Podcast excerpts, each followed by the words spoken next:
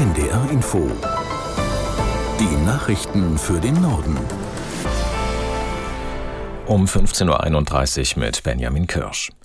Maßnahmen gegen die Krise in der Baubranche und ein Programm für den schnelleren Bau neuer Wohnungen sind die Themen eines Gipfeltreffens im Kanzleramt. Daran nehmen unter anderem auch Gewerkschaften, Mieterverbände und Vertreter der Bauindustrie teil.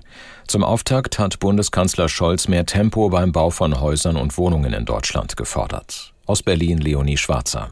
Im Vorfeld hat die Bundesregierung schon einen 14-Punkte-Plan vorgelegt. Unter anderem sollen Familien entlastet werden, die ein Haus bauen möchten. Eigentlich waren für Neubauten verschärfte Energiestandards geplant, genannt EH40. Doch die werden erstmal ausgesetzt. Außerdem will der Bund mit seiner Wohneigentumsförderung mehr Familien erreichen und deshalb die Einkommensgrenze deutlich anheben. Die Bau- und Immobilienbranche reagiert bislang gemischt auf die Pläne der Bundesregierung. Der Zentrale Immobilienausschuss lobt die Pläne und spricht von einem echten Ruck. Gleichzeitig haben aber auch zwei große Verbände der Wohnungsbranche ihre Teilnahme an dem Treffen abgesagt. In Niedersachsen leben nach Angaben von Innenministerin Behrens mittlerweile mehr als 250.000 Geflüchtete. Im Jahr 2015 habe es zum Vergleich erst rund 50.000 im Land gegeben, sagte die SPD-Politikerin nach einem Treffen mit den Kommunalverbänden in Hannover.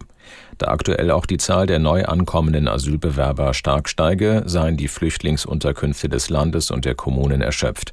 EU und Bund müssten daher alles dafür tun, die Zuwanderung stärker zu begrenzen. In der Debatte um schärfere Abgasnormen für Autos mit Verbrennungsmotoren haben sich die EU-Staaten für deutlich abgeschwächte Werte ausgesprochen. Die Regierungsvertreter haben sich auf einen Kompromiss geeinigt, der weit weniger streng als die Vorschläge der EU-Kommission sind. Aus Brüssel Holger Beckmann. Die Abgasnormen für Autos mit Verbrennungsmotoren in der EU werden künftig nicht strenger, sondern bleiben mehr oder weniger auf dem jetzt geltenden Niveau. Jedenfalls wollen das die Wirtschafts- und Wettbewerbsminister der meisten EU-Mitgliedstaaten so. Ebenso soll es keine strengeren Testbedingungen geben, unter denen diese Grenzwerte ermittelt werden, etwa bei besonders extremen Temperaturen oder besonderer Motorenbelastung bei Steigungen oder im Stadtverkehr. Der deutsche Wirtschaftsstaatssekretär Sven Giegold nannte den Kompromiss ambitionslos. Man bleibe damit quasi auf dem Stand der jetzt gültigen Euro 6 Abgasnorm. Ob mit der heutigen Ministereinigung die Euro 7 Norm tatsächlich so kommt oder doch anders, wird sich endgültig allerdings erst entscheiden, wenn die Verhandlungen mit dem EU-Parlament und der Kommission dazu abgeschlossen sind. Deutschland soll Vorreiter beim klimaneutralen Fliegen sein. Das hat Bundeskanzler Scholz auf einer Luftfahrtkonferenz in Hamburg deutlich gemacht. Aus Hamburg Ole Wackermann.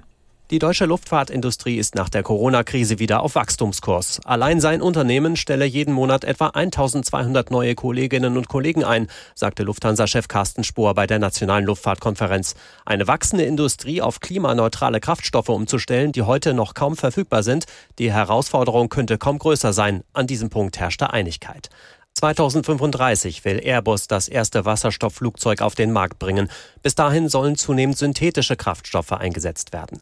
Lufthansa-Chef Spohr warnt allerdings vor Alleingängen in Deutschland und der EU. Er befürchtet, wenn zu schnell zu hohe Quoten für klimafreundliche Treibstoffe vorgeschrieben werden, werde Fliegen unbezahlbar und die deutsche Luftfahrtindustrie abgehängt.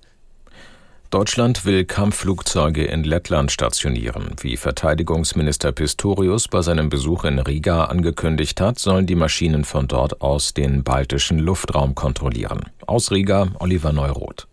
Es geht um sogenanntes Air Policing, die Überwachung des Luftraums der baltischen Staaten. Das läuft seit fast 20 Jahren. Mehrere NATO-Länder beteiligen sich daran. Bisher starten die Kampfjets von einem Militärflughafen in Estland. Sie sollen Flugzeuge, die unerlaubt in den NATO-Luftraum eindringen, im Extremfall abdrängen.